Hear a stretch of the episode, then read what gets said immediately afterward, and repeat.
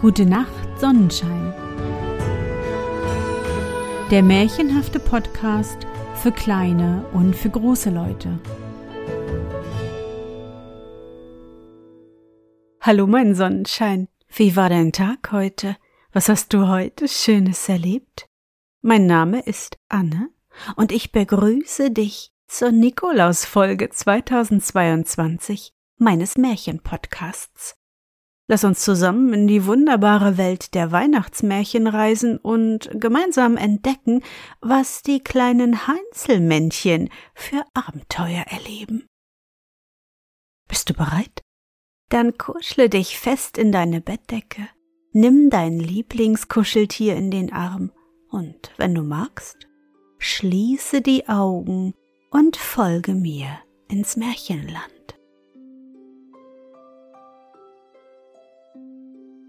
Das Heinzelmännchen bei dem Krämer. Es war einmal ein richtiger Student, der wohnte in einer Dachkammer und ihm gehörte gar nichts. Es war aber auch einmal ein richtiger Krämer, der wohnte zu ebener Erde und ihm gehörte das ganze Haus. Zu ihm hielt sich das Heinzelmännchen, denn beim Krämer gab es jeden Weihnachtsabend eine Schüssel voll Grützbrei mit einem großen Klumpen Butter mitten darin. Das konnte der Krämer ganz gut geben, darum blieb das Heinzelmännchen im Krämerladen, und das war sehr lehrreich. Eines Abends trat der Student durch die Hintertür ein, um sich selbst Licht und Käse zu kaufen. Er hatte niemanden zu schicken, darum ging er selbst. Er bekam, was er wünschte, bezahlte es, und der Krämer und auch dessen Frau nickten ihm ein Guten Abend zu. Das war eine Frau, die mehr konnte als nur mit dem Kopfe nicken, sie hatte Rednergabe. Der Student nickte ebenfalls, blieb aber auf einmal stehen, und zwar indem er den Bogen Papier las, in den der Käse gewickelt war. Es war ein Blatt, herausgerissen aus einem alten Buche, das eigentlich nicht hätte zerrissen werden sollen, denn es war ein Buch voller Poesie. Da liegt noch mehr von derselben Art, sagte der Krämer. Ich habe einer alten Frau ein paar Kaffeebohnen für das Buch gegeben. Wollen Sie mir zwei Groschen bezahlen, so sollen Sie den ganzen Rest haben. Ja, sagte der Student. Geben Sie mir das Buch für den Käse. Ich kann mein Butterbrot ohne Käse essen. Es wäre ja eine Sünde, wenn das Buch ganz und gar zerrissen werden sollte. Sie sind ein prächtiger Mann, ein praktischer Mann, aber auf Poesie verstehen Sie sich ebenso wenig wie die Tonne da. Und das äh, war unartig gesprochen, namentlich gegen die Tonne, aber der Krämer lachte und der Student lachte auch, es war ja nur aus Spaß gesagt. Aber das Heinzelmännchen ärgerte sich, dass man einem Krämer, der Hauswirt war und die beste Butter verkaufte, dergleichen Dinge zu sagen wagte. In der Nacht, als der Laden geschlossen war und alle zur Ruhe gegangen waren, nur der Student nicht, trat das Heinzelmännchen hervor, ging in die Schlafstube und nahm der Hausfrau das Mundwerk weg. Das brauchte sie nicht, wenn sie schlief. Und wo er das einem Gegenstande in die Stube aufsetzte, bekam diese Stimme und Rede und sprach seine Gedanken und seine Gefühle ebenso gut aus wie die Hausfrau aber nur ein Gegenstand nach dem anderen konnte es benutzen, und das war eine Wohltat, sie hätten sonst durcheinander gesprochen. Das Heinzelmännchen legte das Mundwerk auf die Tonne, in der die alten Zeitungen lagen. Ist es wirklich wahr? fragte es, dass Sie nicht wissen, was Poesie ist? Ja, freilich weiß ich es, antwortete die Tonne. Poesie ist so etwas, was immer unten in den Zeitungen steht und manchmal herausgeschnitten wird. Ich möchte behaupten, ich habe mehr in mir als der Student und ich bin doch nur eine geringe Tonne gegen den Krämer. Und das Heinzelmännchen setzte der Kaffeemühle das Mundwerk auf. Nein, wie die ging! Und es setzte es dem Butterfasse und dem Geldkasten auf. Alle waren sie derselben Ansicht wie die Tonne, und das, worüber die Mehrzahl einig ist, das muss man anerkennen. Jetzt werde ich's aber dem Studenten sagen. Und mit diesen Worten stieg es leise die Hintertreppe zur Dachkammer hinauf, wo der Student wohnte. Der Student hatte noch Licht, und das Heinzelmännchen guckte durch das Schlüsselloch und sah, wie er in dem zerrissenen Buche las, das er unten im Laden geholt hatte. Aber wie hell war es bei ihm drin. Aus dem Buche hervor drang ein heller Strahl, der wuchs zu einem Stamme und allmählich zu einem mächtigen Baume empor, der sich erhob und seine Zweige weit über den Studenten ausbreitete. Jedes Blatt war frisch und jede Blume war ein schöner Mädchenkopf. Einige mit Augen dunkel und strahlend, andere mit wunderbar blauen und klaren. Jede Frucht war ein glänzender Stern und es sang und klang im Zimmer des Studenten. Nein, eine solche Pracht hatte das kleine Heinzelmännchen noch nie erträumt, geschweige denn gesehen und vernommen. Es blieb auf den Fußspitzen stehen und guckte und guckte, bis das Licht in der Dachkammer erlosch. Der Student blies es wahrscheinlich aus und ging zu Bett. Aber das Heinzelmännchen blieb doch stehen, denn der Gesang ertönte noch immer sanft und herrlich als schönes Schlummerlied des Studenten, der sich zur Ruhe niedergelegt hatte. Hier ist es doch unvergleichlich, sagte das Heinzelmännchen. Das hätte ich nicht erwartet. Ich möchte doch bei dem Studenten bleiben. Es sann darüber nach, und es war ein sehr vernünftiges Männchen. Es seufzte. Der Student hat kein Brei. Und darauf ging es wieder zum Krämer hinab. Und es war sehr gut, dass es endlich dahin zurückkehrte, denn die Tonne hatte das Mundwerk der Frau fast ganz verbraucht.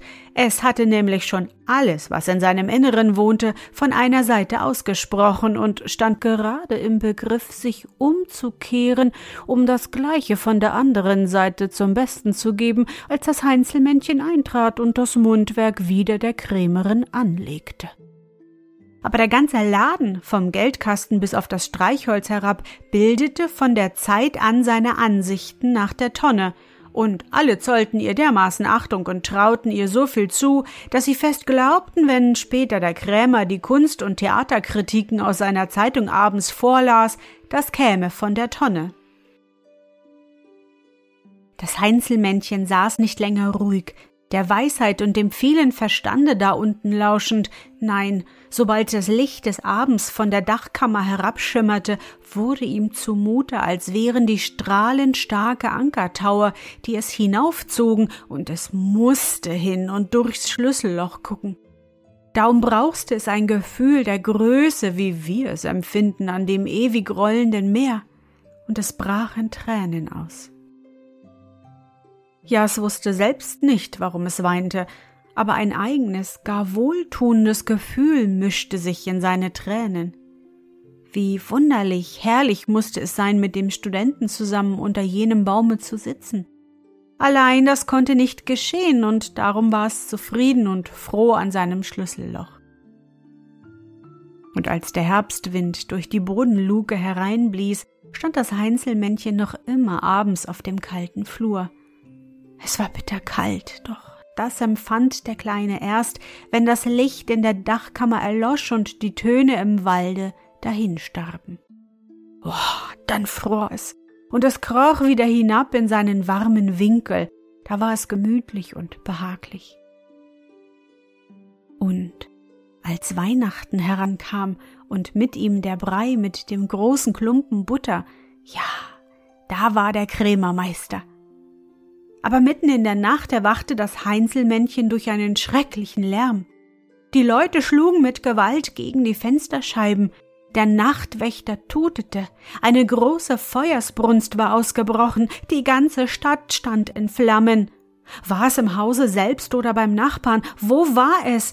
Das Entsetzen war groß. Die Krämerfrau wurde dermaßen verdutzt, dass sie ihre goldenen Ohrringe aus den Ohren löste und sie in die Tasche steckte, um doch etwas zu retten. Der Krämer rannte nach seinen Staatspapieren und die Magd nach ihrem schwarzseidenen Umhang, denn einen solchen erlaubten ihr ihre Mittel. Jeder wollte das Beste retten, und das wollte das Heinzelmännchen auch. In wenigen Sprüngen eilte es die Treppe hinauf und in die Kammer des Studenten hinein, der ganz ruhig am offenen Fenster stand und das Feuer betrachtete, das im Hause des Nachbarns gegenüber wütete. Das Heinzelmännchen ergriff das auf dem Tisch liegende Buch, steckte es in seine rote Mütze und umklammerte diese mit beiden Händen. Der beste Schatz des Hauses war gerettet, und nun eilte es auf und davon, ganz auf das Dach hinaus, auf den Schornstein. Da saß es, beleuchtet von den Flammen des gegenüberbrennenden Hauses, beide Hände fest um seine rote Mütze gepresst, in der der Schatz lag. Jetzt erkannte es die wahre Neigung seines Herzens, wusste, wem es eigentlich gehörte. Als das Feuer gelöscht und das Heinzelmännchen wieder zur Besinnung gekommen war, sagte es Ich will mich zwischen beiden teilen, dann hat jedes von mir etwas, denn das geht doch nicht, ich kann den Krämer nicht ganz aufgeben wegen des Grützbreis. Das war ganz menschlich gesprochen, und wenn wir es uns ehrlich eingestehen, dann müssen wir zugeben, dass es nun einmal so ist in der Welt. Wir anderen gehen auch zum Krämer, des Grützbreis wegen.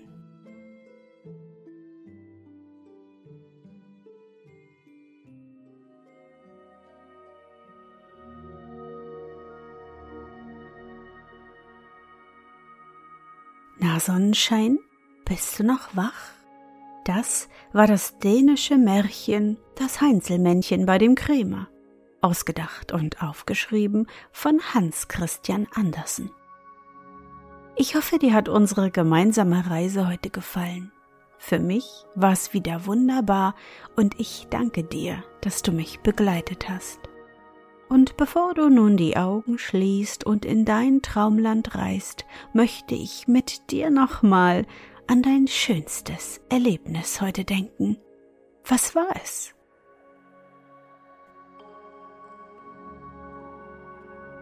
Vielleicht hast du heute im Nikolausstiefel ein paar Süßigkeiten gefunden. Du hast in deinem Zimmer mit Bauklötzen riesige Türme gebaut oder ihr habt heute den Weihnachtsbaum geschmückt. Versuche dich an dein schönstes Erlebnis heute zu erinnern.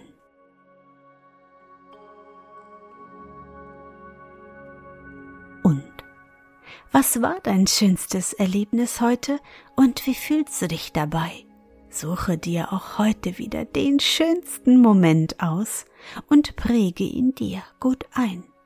Und wenn du magst, kannst du ihn auch malen oder im Zauberbuch aufschreiben. Und nun Gute Nacht, Sonnenschein. Schlaf gut und träum was Schönes. Wir hören uns bald wieder.